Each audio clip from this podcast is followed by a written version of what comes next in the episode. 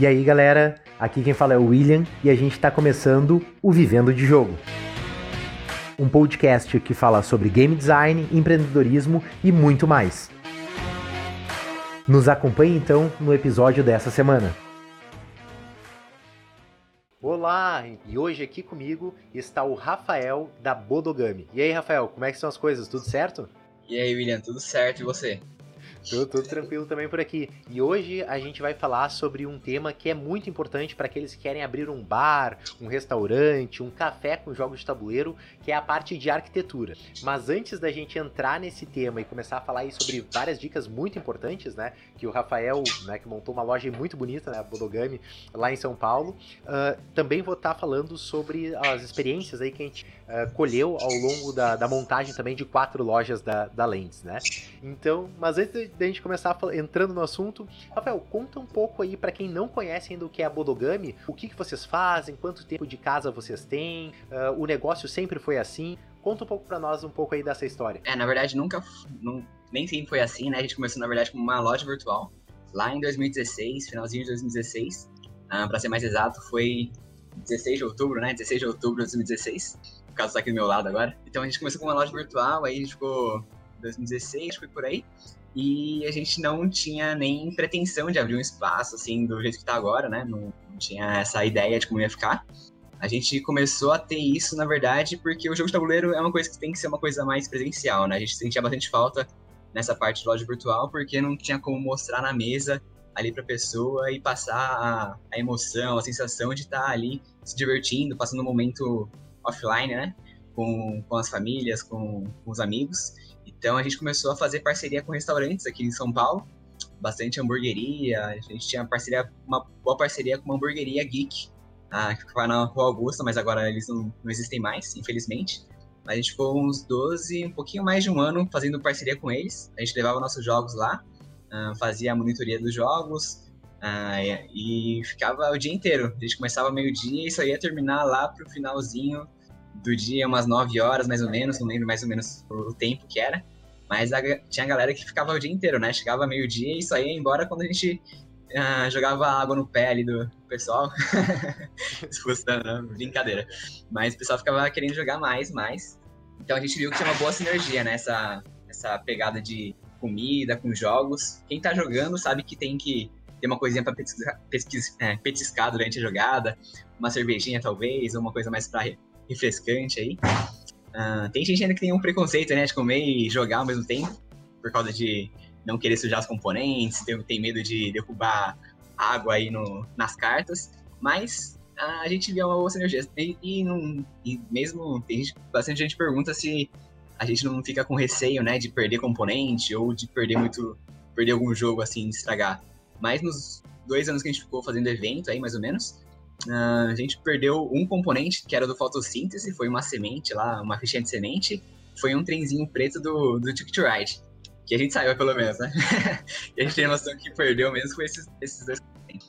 Mas, uh, então é isso. A ideia começou a surgir daí, né? A gente começou a fazer bastante, bastante evento, viu que tinha sinergia, e aí veio a, vontade de abrir um, um negócio nosso mesmo. Até porque também ficar carregando o jogo pra lá e pra cá cansava bastante, né? A gente tinha que encher os nossos carros de, de jogo para ficar uh, só para um dia no, no mês para ficar fazendo esses eventos. E isso a gente não tem que fazer mais, graças a Deus. Uh, mas aí surgiu a ideia, a gente começou a fazer o nosso plano de negócios aí em 2019, foi mais ou menos em fevereiro. Uh, 2019, foi isso, né? 2019. Aí a gente ficou uns seis meses fazendo o plano. Depois, lá pro finalzinho de 2019, a gente conseguiu achar um lugar. Foi uma batalha para achar o um lugar. Eu acho que na época ainda era um desafio achar um lugar, né? Hoje em dia, agora por causa da pandemia, aí tá bastante lugar vago agora. Mas foi assim que surgiu. Ah, vocês né, abriram durante a pandemia, saíram de um negócio que era totalmente virtual, né? Até conhecia a Budogan. Eu acho que durante a, a, a, o Diversão Offline, né? O último que teve presencial lá, que a, que a também estava com um stand por lá. E, e, e, como é que foi essa transição, assim, do, dessa parte do digital, dos eventos, e, né, participar, porque até a gente também começou, né, eu comecei indo em bares, né, visitando outros espaços, e depois também resolvi dar esse passo assim, ah não, vou ter meu espaço, porque isso traz uma série de investimentos, né, também uma mudança do nível de faturamento também, mas uhum. também traz essas, eh, umas dificuldades a mais, assim, quais foram as principais dificuldades que você durante essa transição do negócio virtual para um negócio físico? Olha, o primeiro desafio é que a gente não entendia nada da parte de A e B, né? Alimentos e bebidas aí, nada, zero. até por isso que a gente buscou ajuda, né? A gente, não... a gente procurou algumas consultorias, a gente fechou com até com aqui em São Paulo, que chama Prato. Recomendo, um bom serviço aí para quem tiver vontade. Uh, elas fazem a parte de consultoria, elas que, que nos ajudaram também na parte de plano de negócio, né? Levantar os números aí, fazer um, uma projeção de DRE, de retorno. Então, a gente foi uma boa parceria que a gente fez com elas. Uh, ela acompanhou a gente até a inauguração, então elas fizeram ponta a ponta mesmo. Foi desde o plano de negócio ali, até na, nos primeiros, na primeira semana de inauguração, elas ficaram o dia, a semana inteira aqui ajudando a nossa cozinha, a operação aqui do salão. Então foi bem legal esse serviço. E esse era um desafio que a gente não. É, a gente tinha noção, né, que era um desafio, mas não tinha noção que era tão complicado assim, né? Tem muita coisa que a gente não entendia que agora a gente olha para trás e vê que se fosse fazer sozinho, sem nenhuma ajuda, a gente ia estar tá bem perdido. Acho que, ainda mais nessa parte que você falou, né, da, da arquitetura e de, de engenharia, é, é pesado. É, a gente fica com receio de fazer esse investimento, né, mas se não fizesse também ia ser bem complicado, né? Não, não, é uma arquitetura específica, né? Não tem um tem parte de residência e tem parte de restaurante. E por aí vai segmentos, né? Mas sem uma ajuda especializada é complicado. Antes da gente entrar então nessa parte de arquitetura com as perguntas mais específicas e essas dicas mais pontuais, conta para nós assim que a Bodogami é uma, uh, né, um espaço com jogos e também uma iaquiteria, né? Uh, então, duas coisas. Primeiro, onde é que vocês estão em São Paulo aí para quem quiser visitar vocês? E a segunda coisa, o que é uma iaquiteria, né? é, para quem não sabe ainda, a gente está aqui em São Paulo, na, bem no centro. Aqui a gente tem um bairro japonês chamado Liberdade, bairro da Liberdade. Então o metrô aqui é o metrô Japão Liberdade. É um bairro bem temático aí, né? Tem bastante japoneses. Antes era mais japoneses, agora tem bastante japonês, coreano, chinês, aí tá bem oriental, né? Misturado. Para quem não conhece ainda, vale a pena vir aí conhecer.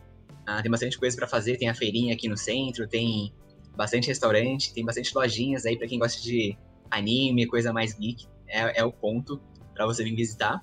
Uh, e a Icteria uh, surgiu porque a gente pensou no cardápio, que era uma coisa que a gente tinha preocupação, né? Nessa, no ponto do receio de da pessoa sujar a mão para comer e, e, sujar os jogos. A gente pensou em coisas mais fáceis de ir comendo e petiscando. Então, a yaquiteria, é, yakitori, são os nossos espetinhos aí de uh, com molho agridoce, um molho à base de shoyu e, e açúcar.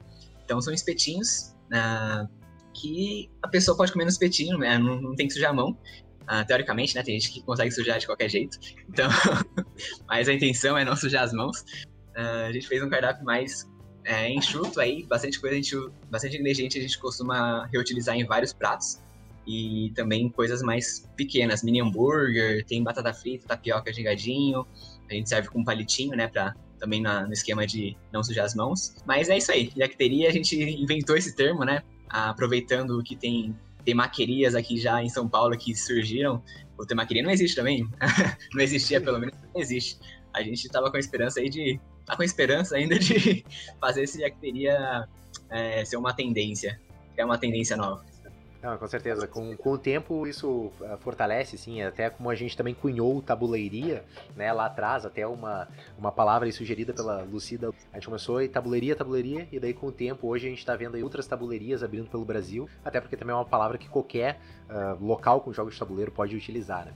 Mas agora, então, indo para essa parte, já que a gente está falando sobre a parte de restaurante, do bar uh, e, e coisa assim, eu queria primeiro parabenizar vocês pelo projeto né, da, da Bodogami, tá um projeto aí muito bonito. Então, para quem ainda não conhece a loja presencial, uh, não deixa também de dar uma olhada, se não for de São Paulo, não deixa de dar uma olhada na, nas fotos lá do Google e tal, porque tem o Instagram deles e tal.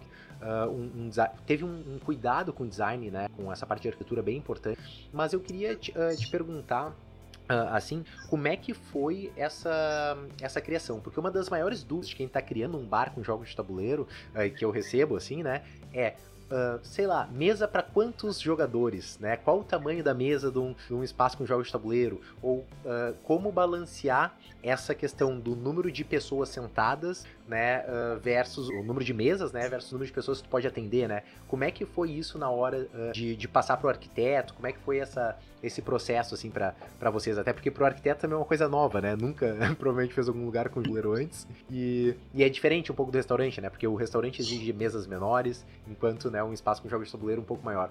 Como é que vocês encontraram esse, esse meio termo? É, esse era um conflito que pegava bastante, né? A quantidade de pessoas e, e giro. A gente sabe que, que, o giro é menor, né? Porque a pessoa que fica jogando mesmo, ela é, fica um tempo maior aí na, nas mesas, né? Uh, então a gente quis passar. Primeiro ponto aqui da arquitetura, a gente queria passar uma coisa que fosse um pouquinho mais é, democrático, né? Não queria uma coisa que fosse muito cara de lógica, é, muito, muito cara de loja. A gente queria uma coisa que fosse mais é, aconchegante e confortável para todo tipo de jogador, até os mais familiares, né? Uma coisa que não assusta. A gente tinha bastante preocupação de ficar muito cara de, de nerd, geek, assim, e assustar o, as famílias, que a gente queria atrair também esse pessoal que não, não é desse, desse nicho, né? Uh, e, e, e, trazer eles para o hobby, de alguma forma, né? Uh, ver que jogo de tabuleiro tem tudo para é tipo, é, dá para jogar todo mundo na mesma mesa, mesmo os mais velhos com os mais novos, pais, filhos, e por aí vai. Não é uma coisa restrita aí para quem curte uma coisa mais uma coisa mais nerd, vamos dizer assim, né? Uh, então essa era uma preocupação. A questão das mesas também, a gente ficou batendo um papo com a arquiteta.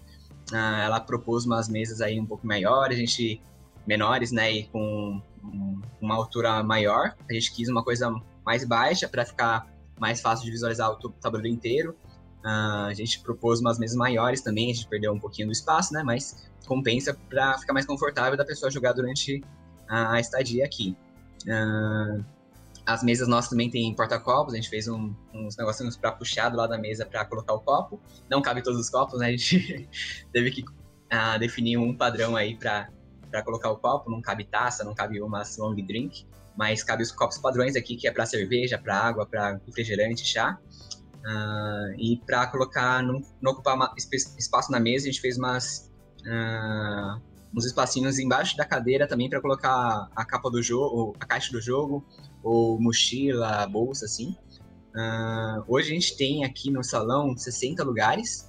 Uh, a gente vai conseguir colocar mais aí mais para frente, porque a gente acabou não dando tempo, né? A gente acabou pegando a pandemia bem no meio da, do projeto, né? De, de pedir mesa, de fornecedores. Então a gente acabou pedindo menos mesas, deu tempo de cancelar algumas mesas, porque não ia ter onde colocar, né? A gente ia ter que deixar o salão mais livre.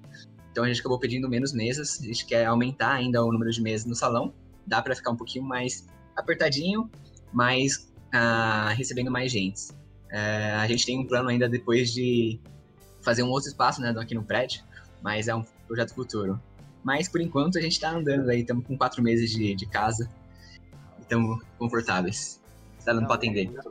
Muito massa. E uh, isso daí, até para falar sobre mesa, eu acho que é um assunto bem bacana e que também surge outra dúvida, né? Principal, assim. Falando dentro da, da, da Lens, a gente testou vários formatos de mesa, né? A gente testou mesa. Uh, uh, compridas e estreitas, né, para vários jogadores, tipo card gamers, né, ficar de frente a frente. Então, mesa uh, retangular, hexagonal, redonda, assim, de tudo que é formato que tu possa, mesa de centro e tal, que tu possa imaginar, a gente testou lá.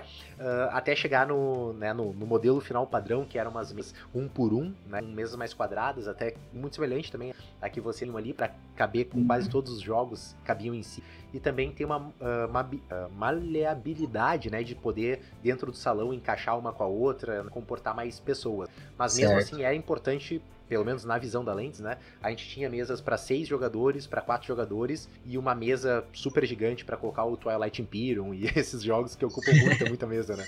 Não, mas é isso daí é uma, uma, outra pergunta que surge. Até tu falou do, do porta-copos, né? E dessa, dessa ideia de, de, dessa parte de baixo da cadeira, é muito genial. A gente tinha embaixo dos tampos da mesa a gente tinha uns, uns negócios de segurar, de pendurar bolsa, sabe? Então a gente ah, ia para legal. na mesma pegada porque a galera chegava muito de mochila após o trabalho, né? Então a gente vai sentindo essas necessidades dos clientes e atendendo. Mas uma dúvida que as pessoas que estão preocupadas ali com as mesas, com os tamanhos da mesa é, uh, e eu queria ouvir a tua opinião antes de falar a minha aqui, é, o que que tu pensa, ou tu chegou a cogitar colocar essas mesas de board game dentro do teu negócio? Tipo essas mesas assim que são mais, mais rebuscadas, assim? Cogitamos. Confesso que a gente cogitou. Eu acho que agora a gente até desistiu, né? Porque não sei se ela vale tanto a pena, ela ocupa muito espaço. Elas iam ficar, para quem conhece aqui, uh, gente, elas iam ficar num espaço ali mais reservado, que seria atrás das prateleiras. Então ia ficar não tão visíveis ali e seriam para reservas, né? Para grupos maiores. Uh, então elas vão ficar ali. Mas a gente, com as mesas de é, quadradas, né? Ela, fica muito mais dinâmico o salão. Então a gente consegue separar, porque tem dia que vem muito casal. A gente percebe que tem final de semana assim, no começo do, do dia para almoço, tem bastante casal, então a gente consegue separar as mesas. Então o salão fica bem mais uh, dinâmico ali, né? Porque você pode formar o salão do jeito que você precisar durante o dia. No salão a gente, vê, a gente vê que vem mais casal, então a gente separa todas as mesas, deixa separado. Aí no final da noite começa a vir mais, no meio da tarde, mais pra noite, começa a vir já mais grupos maiores. Então a gente já deixa junto. Então é bem mais prático, né? Uma coisa que se a gente tivesse umas mesas dessas, não daria para fazer.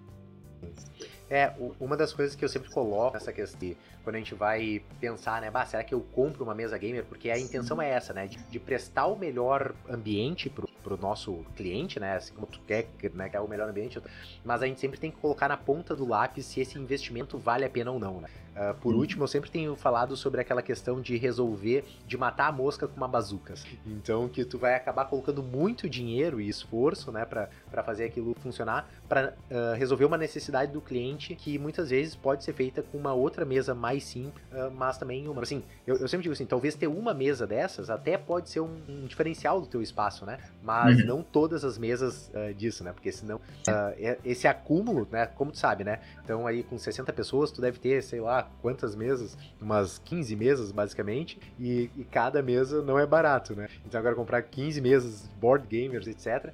E até mesmo também porque essas mesas elas não são feitas para uh, ah, o consumo de alimentos, né? Então, por elas ter feltro, ter também outros materiais, como uh, aquele que é semelhante ao neoprene lá, o neoplex, né? Então, que são mais fofinhos. Isso faz, ou até mesmo aquelas mesas de clubes de pôquer, né? Elas não são feitas para receber ali essa o giro que tem um negócio com jogos de tabuleiro, né? Então, muita gente toda hora se esfregando ali na mesa, jogando e manuseando. E também a questão da parte de alimentação que pega bastante. Por mais que ela tenha o um porta-copo, né? E como tu me pontuou, que não serve para os copos de drink, uh, ainda assim uh, é uma coisa que assim a gente gostaria né, de disso no nosso negócio, mas a gente tem que sempre cuidar a questão de quanto a gente vai investir para resolver a, a necessidade do, do, cliente, porque a necessidade dele é jogar numa mesa boa, né? Então por isso até que eu sempre digo assim, ah, uh, cuida um pouco um pouco disso.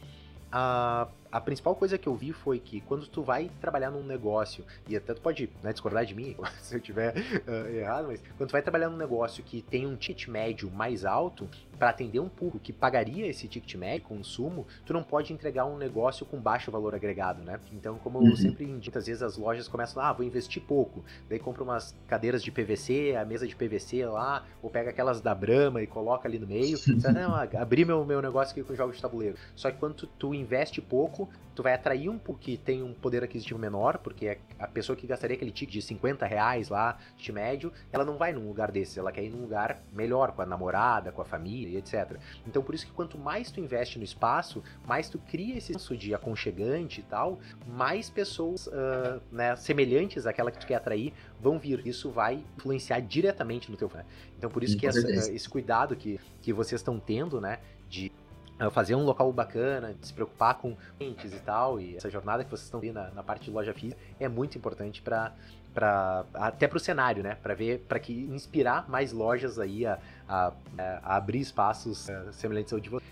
Mas uma, uma outra pergunta, assim, uh, que, eu, que eu queria fazer para vocês é nessa parte, assim, como vocês passaram por obra, né? Então, uh, geralmente, né, o board gamer ele é um bom board gamer, né? E não tá acostumado com essa parte de engenharia, coisa assim. Eu queria que, tu, uh, que tu me contasse, assim, o, o que foi, assim, que disse assim, bah, eu não esperava que isso fosse acontecer. E principalmente isso acontece na cozinha, né? Então, quando tá fazendo a cozinha. Então, como é que foi essa, essa parte? Assim, ela, ela saiu no tempo certo, saiu conforme planejado, o orçamento foi maior, menor? Como é que, como é que foi essa parte? Cara, se for contar tudo aqui, não, não vai ter tempo. Mas, resumindo, tem... a gente teve bastante surpresa aqui porque o prédio é bem antigo. A gente pegou um prédio aqui centenário. É um prédio muito, muito, muito antigo mesmo. Se você for ver algumas paredes aqui, elas são de uma largura bizarra, assim. É maior que a minha cabeça. É uns, o dobro da minha cabeça, assim. A, a grossura da parede. Então, que tem bastante... a gente teve bastante surpresa na hora de furar a parede ali, porque era muito poroso, aí não, não encaixava os pregos, a gente teve que reformular a, a estrutura do, dos dutos, teve que derrubar o mezanino que a gente tinha ali no salão, porque não estava muito bem estruturado, podia cair, a gente teve que derrubar tudo, ah, bastante coisa assim. E como a gente não entendia nada, a gente, a gente tem que ir no meio que confiando em quem manja, né? Que é no arquiteto e no, na engenharia. Ah, confesso que a engenharia, assim, deixou a desejar. Se a gente tivesse mais noção, a gente podia ter pego mais no pé, assim, muita coisa aqui que tá muito mal planejada, acho que ainda de ponto de luz. Tem uma. Ah, todas, se vocês forem ver aqui, as, ah, onde liga a luz, o interruptor da luz, tá atrás da porta. A gente tem que abrir a porta e esticar pra ligar a luz. Mano, como eles não pensaram nisso, velho? Eles são especialistas, pelo amor de Deus. Isso foi um pouco só foi perceber depois quando a gente foi usar as coisas. Uh, tomada também, não tem ralo. Ralo tava difícil aqui embaixo. A gente tem que jogar água para fora do, do, salão aqui ou pro banheiro feminino, pro vestiário. Mas é isso aí, né? A gente não, não entendia nada. Gente, acho que na próxima vez vai ser melhor. a gente já vai ter uma noção melhor do que cobrar do arquiteto, do que cobrar da engenharia. Mas a, a arquiteta foi importante também nesse ponto, porque se não fosse ela, bastante coisa da engenharia uh, teria passado assim direto.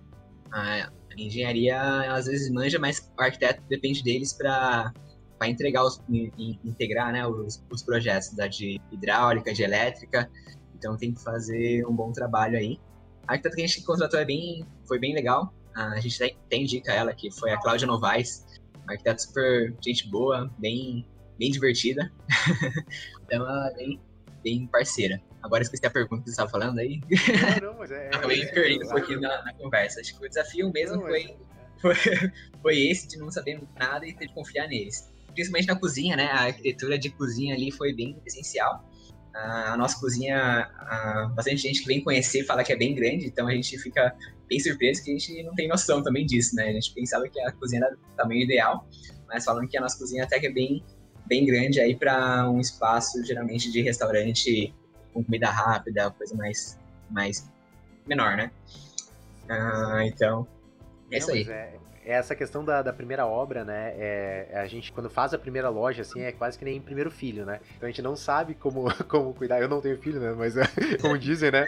Então, de, tipo assim, o cara não sabe o que fazer, não sabe como cuidar, e depois com o tempo tu vai pegando essa, uh, essa experiência, né? Mas eu acho que, muito, assim, duas coisas muito importantes é uh, com, né, chamar a buscar uma empresa de, de arquitetura e tal, uh, um arquiteto, mesmo que seja, sei lá, o teu primo que tá, ter, entendeu? Que recém terminou a faculdade de arquitetura, mas pelo menos alguém que seja especialista nesse ramo para poder planejar isso. Uh, e também né, uma empresa especializada para poder executar o trabalho. Porque muitas vezes a gente acredita no nosso gosto, conhecer, querendo fazer as coisas sem planejar, sem projeto, e isso no final das contas sai muito mais caro, né?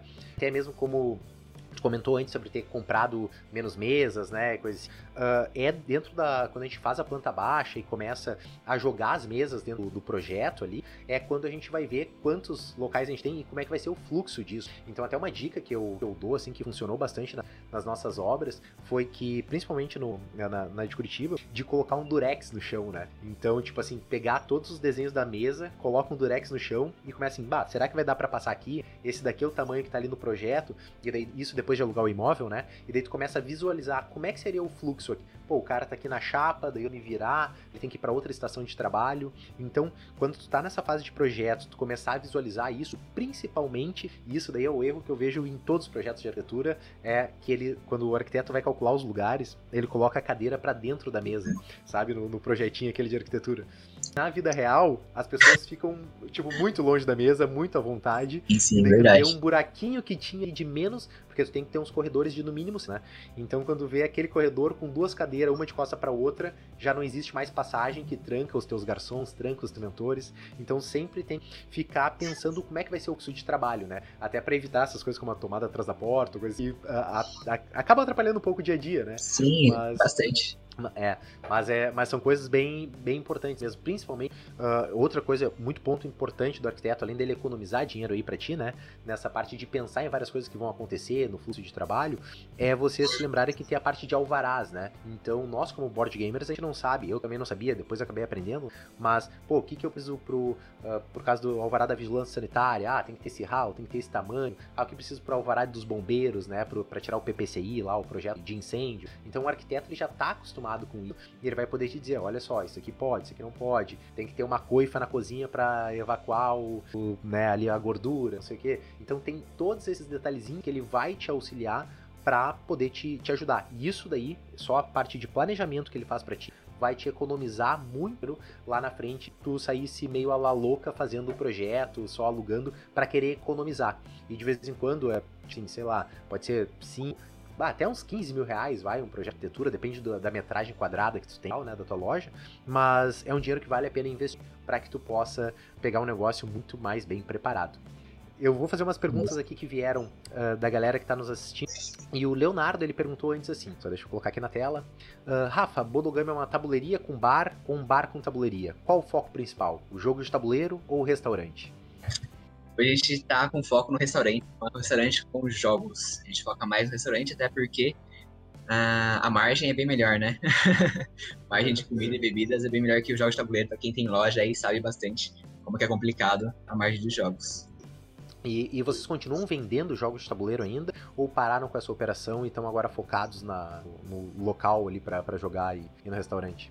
Olha, a gente continua vendendo jogos ainda, mas o foco está bem menor. A gente não está fazendo mais estoques de jogos aí grandes. Estamos focando em mais jogos que vendem aqui na loja, né? A gente ah, jogos que são comprovadamente vendíveis, né?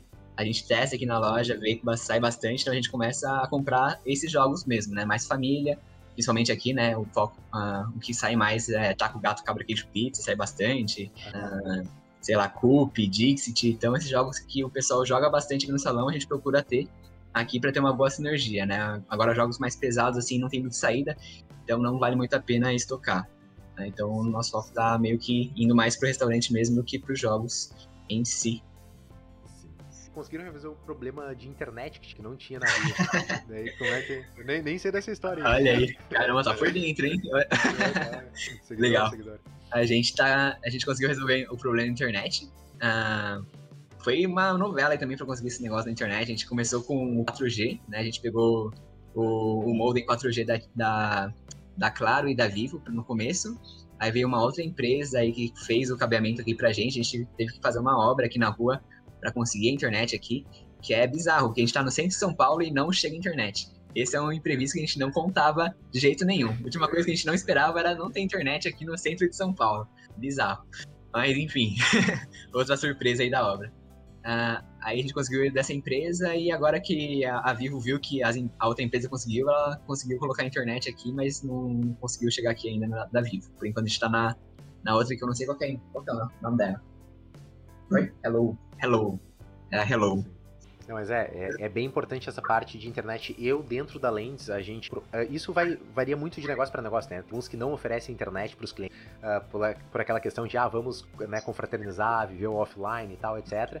Mas mesmo que a tua a ideia seja não oferecer internet para os clientes por causa disso, ainda assim, para o sistema de tablets, de comandos e etc., tu precisa ter uma rede Wi-Fi interna, né? Mesmo que ela seja fechada para os clientes. Mas uhum. geralmente a gente oferecia até mesmo para que pudessem ser uns tipos de evento, como por exemplo, transmissão do Mundial de Dota a Lens lotava nesse dia lá, galera, parecia final de Copa do Mundo. Uh, e então, ou também uh, campeonatos de Hearthstone, de League of Legends, de sei lá, eles era, não eram organizados pela Lens, né? Mas a, a, comunidade que era game ia até lá e fazia, usava o salão e tal para uh, pra fazer esses campeonatos. E, e daí, nesse, nesses casos, a gente precisava ter lá, né, uma internet de né, hi-fi lá de alta fidelidade, né? Daí com os moldes espalhados pela casa e tal, porque isso daí, essa parte do cabeamento e de separar é, é bem diferente de uma, de uma casa comum, né? Às vezes quando tu vai precisar uhum. da ajuda até de um, de um especialista ali para dizer, pô, como é que eu distribuir bem o meu sinal aqui dentro da, da loja. Ainda mais que papelão é uma coisa que bloqueia sinal muito forte de,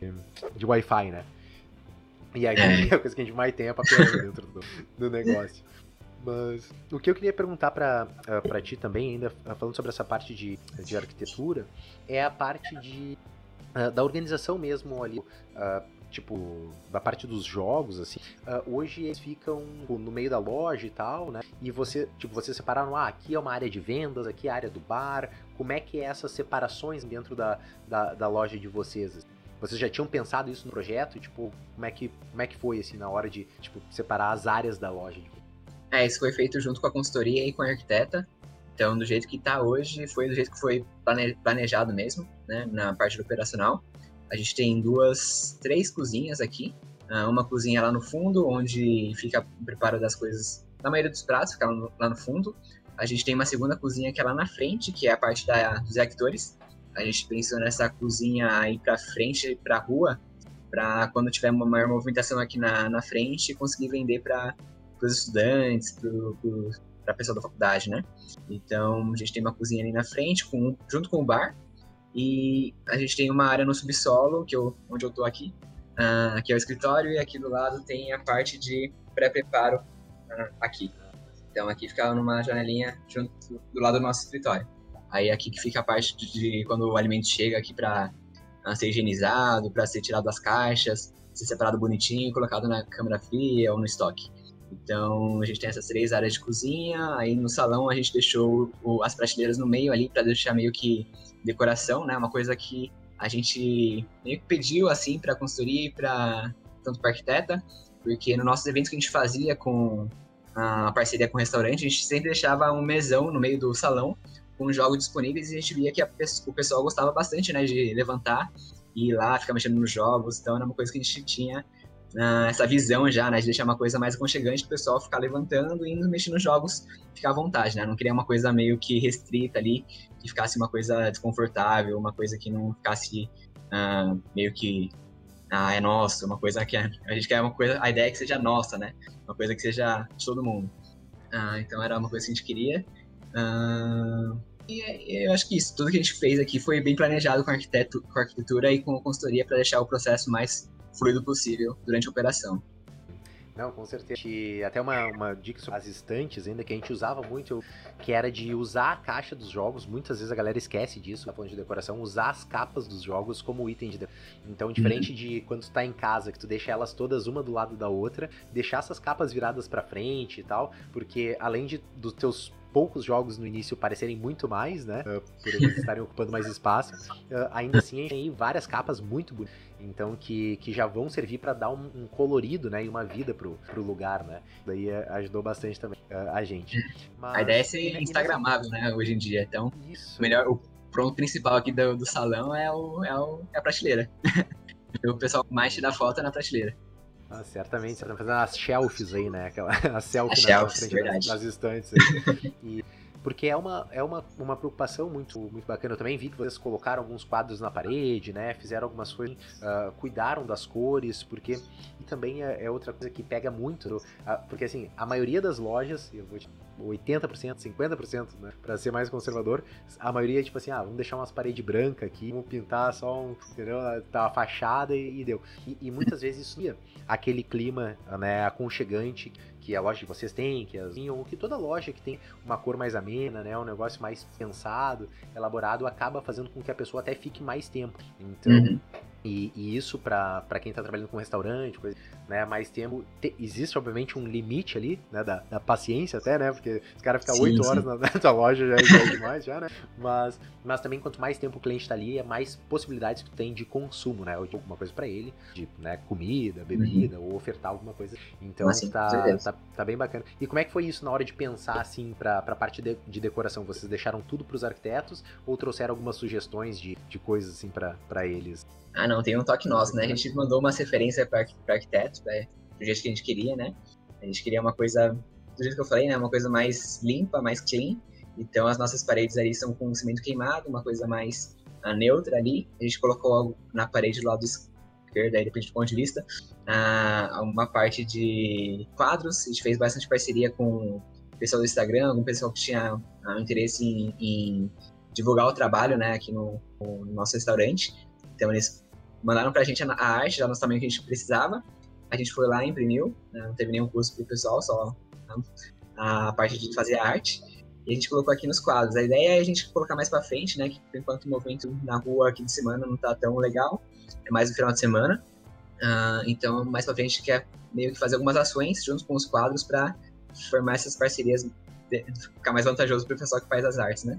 E depois sortear com o pessoal. Essa é a nossa ideia, né? Fazer uma parede ali que que é aquela parede, na verdade, a ideia era inicial era ficar tudo com as nossas cores. Era uma coisa mais colorida ali, a gente pensou em uma, fazer uma coisa mais útil, né? Então a gente pensou nessa parte dos quadros. Uh, então essa parede a gente completou com quadro, aí a gente tem a estante lá na frente com os jogos. A, a ideia da prateleira lá na frente era meio que mostrar logo na fachada as duas coisas que a gente tinha aqui dentro. Que é a fachada que é bem estreitinha, né? Então quem olha ali de fora não sabe que é um, um lugar muito fundo, né? A gente tem uma boa profundidade ali. Então, na frente parece uma coisa bem minúscula, mas o, o esquema é que é fundo. Então a gente botou lá na frente as duas coisas que tinha, que é são os jogos, de um lado, e a, o Yakitori do outro lado, né? Então o pessoal já sabe que tem comida e tem jogos. Aí a gente deixou os jogos nessa parte para decorar, fazer a vitrine bonitinha ali na frente. E na outra área uma coisa mais com florida, né? Deixar uma coisa mais confortável, não ficar uma coisa muito dura, né? Uma coisa mais flexível. Mas tudo foi pensado junto com o arquiteto. É, isso aí até uma, o Leonardo também ele perguntou sobre isso, da questão de chegar num consenso sobre a parte de arquitetura uh, e perguntando assim, o que é necessário para se jogar bem, assim? Qual foi essa a preocupação assim de vocês para com conforto do, do cliente? Então, para vocês viram. Até tu falou antes da iluminação também, né? Que isso uhum. é uma uhum. coisa muito importante. Uh, vocês chegaram a cogitar, por exemplo, colocar luz baixa ou colocar uma coisa meio pub, assim, ou vocês já tinham essa ideia, ah, não, precisamos de luz? É, a gente cogitou fazer essa luz baixa, né? Todo mundo, todo mundo cogitou. Tem essa ideia, né? De fazer uma coisa assim, na, uma luz na mesa, mas não ia dar certo, né? A arquiteta que falou pra gente não fazer isso, porque ia deixar uma coisa muito dura no salão, não ia como ficar mexendo nas luzes. Isso foi uma boa, uma boa dica. Senão a gente ia ter essas luzes baixas com certeza. Não, mas é realmente essa parte que a gente, a gente já testou na Lens, a gente já teve pendente, luz pendente. Isso, e o que acontecia foi quando a gente mexia as mesas de lugar, a gente batia de cabeça nos pendentes, sabe? Porque ele ficava muito baixo. Né? Mas, não, além do, do, o principal ponto ruim do pendente, ele é muito legal, né? Que daí ele cria um clima meio de bar e tal. Mas uh, num, num, local, como era o caso da Lens, que o nosso foco principal era o, o jogo em si, uh, quando o cara pegava as cartas, a luz batia aqui e criava uma sombra nas cartas. Então, porque a luz pendente cria um cone de luz. Então, fora do cone tu não conseguia enxergar. Uhum. E daí tu tinha que ter uma iluminação de trás, vida de trás para poder iluminar as cartas. Então, uhum. assim, é um, é, ela cria um problema pra principal, pra coisa mais legal que a pessoa tá indo fazer lá, que é jogar, né? Então, geralmente, Sim. a gente até cita, né, outros grandes locais aqui que eu acabei visitando, vendo fotos, né, mas a Ludos, né, a Fantasy, uh, a Ação Jogue, a Lens também era assim, né, sempre trabalhando com bem iluminados para que a pessoa possa, tipo, aproveitar também o jogo. Então, uhum. essa é, eu acho que é uma, uma parte importante. É, luz é uma coisa que a gente não dava tanta importância assim, mas no final faz muita diferença. A gente tem aqui umas. É uma coisa mais industrial, né? Uma coisa que tem várias calhas. A gente botou vários spots rojos ali. A gente pensava que era um exagero ter tanta luz assim no salão, mas no final é, é, é, essencial. Até a gente tem que reposicionar eles para não ficar um espaço meio escuro, assim, né? Dark side ali. Uh, então, a gente tem 84 bojos ali, 84 lâmpadas no salão, com luz quente, né? Tem que ser uma coisa mais luz quente, senão colocar luz fria ali e acabar totalmente com o clima, né? Parecer um consultório gigante. Mas é uma coisa importante a iluminação. É, não, sei, existem vários detalhes, né, que certamente vocês vão conseguir falando com os arquitetos e vendo, assistindo, né, uh, esse podcast aqui, certamente já vai ter vários insights pra levar uh, pro arquiteto de uh, para quem tá, né, planejando abrir um negócio de loja física. Eu queria já pra gente se, uh, né, encaminhando, né, pro nosso aí, eu queria saber, assim, qual mensagem que tu deixaria aí pessoas que estão começando um negócio como esse, assim, quais as dicas, né, que tu daria para os novos empreendedores e que estão pensando em seguir essa, essa jornada? Olha, não abra um negócio na pandemia. Pior coisa, velho. essa é a primeira dica. Boa, Essa é a primeira dica. é uma coisa que quebrou nossas. O que ferrou mais, assim, foi a gente ter começado na pandemia, sabe? Porque atrasou fornecedor, atrasou obra, a gente teve que pagar, ficar pagando aluguel aqui durante o espaço sem rentabilizar nada, né? A gente ficou um ano praticamente pagando aluguel ali só com obra e nada de rentabilizar ali, então foi pesado. Uh, é bom você ter uma boa relação com a imobiliária, com o dono, se for possível. Se for me o melhor cenário é ter contato com o dono direto, porque a imobiliária geralmente dá um conflito de interesse, né? Então é complicado. Essa é uma boa dica, acho. Uh, o é ponto é importante. Acho que a gente pegou um ponto legal aqui. Uh, deu trabalho para conseguir esse ponto, mas acho que valeu a pena. A gente está bem perto do metrô. Uh, se você for aqui de São Paulo, ficar perto do metrô é, é importante. Tá? E ter um estacionamento perto também é legal. Se você não tiver um, como ter um seu próprio estacionamento perto, fácil, facilitar o máximo para as pessoas conseguirem chegar aqui. É, é, bacana. Eu acho que o, o, caminho que a gente seguiu é, foi legal, mas não sei se era o ideal também. Começar com uma loja física para ir sentindo. É que é pesado, né? Para quem não conhece ainda esse ramo dos jogos, não espera a, ser tão, a, a dificuldade, né? De, da parte de, principalmente das margens, com as editoras e tal. É bem complicado. Mas uma coisa que eu sugiro é começar um acervo e, e aluguel de jogos, uma coisa que a gente não fazia mas a gente começou a fazer agora durante a pandemia e vale super a pena. Aluguel de jogos é uma boa para quem quiser começar e já tiver um acervo bacana, é uma boa um bom meio de rentabilizar os jogos aí. Muito legal, né, ouvir de essas experiências. Acho que é uma pergunta que eu fiquei em dúvida: quanto tempo demorou, já que a gente tá falando de arquitetura, quanto tempo demorou a obra? Do momento que vocês iniciaram até o momento que vocês abriram a loja de fato? Olha, deixa eu ver. A gente contratou a gente alocou o espaço aqui em outubro, finalzinho de outubro. A gente ficou uns três meses aí fazendo a parte de projeto, arquitetura, engenharia. Três meses, um pouquinho mais de três meses, acho até. Foi março, foi quatro meses aí fazendo todo o projeto. Demorou um pouquinho. Uh, a gente deu o, o start aí na obra em começo de março a pandemia, o lockdown aí foi no finalzinho de março, né? Então a gente começou e já parou um pouquinho, desacelerou.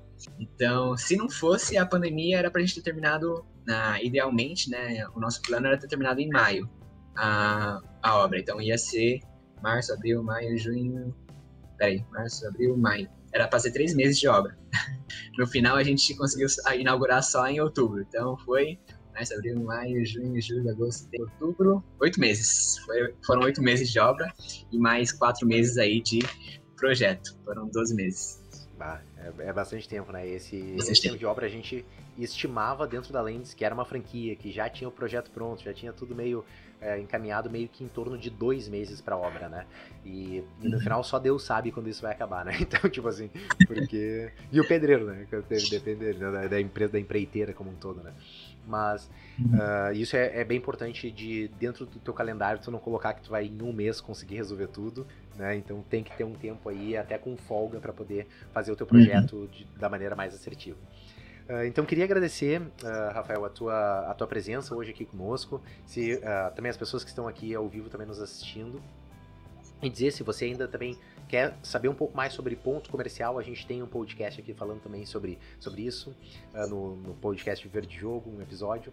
A gente também tem o grupo, né? Se vocês quiserem participar para discutir ali sobre os episódios e tal, é só entrar em viverdejogo.com.br barra WhatsApp, entrar no grupo do WhatsApp para a gente conversar ali com outros empreendedores e outras pessoas que estão também nessa jornada aí de empreender com jogos de tabuleiro, né? Não somente na parte de loja, mas também na parte de aluguel, ah, de serviços e uma série de outras coisas. Muito obrigado, pessoal, e até a próxima. Valeu, galera. Boa noite.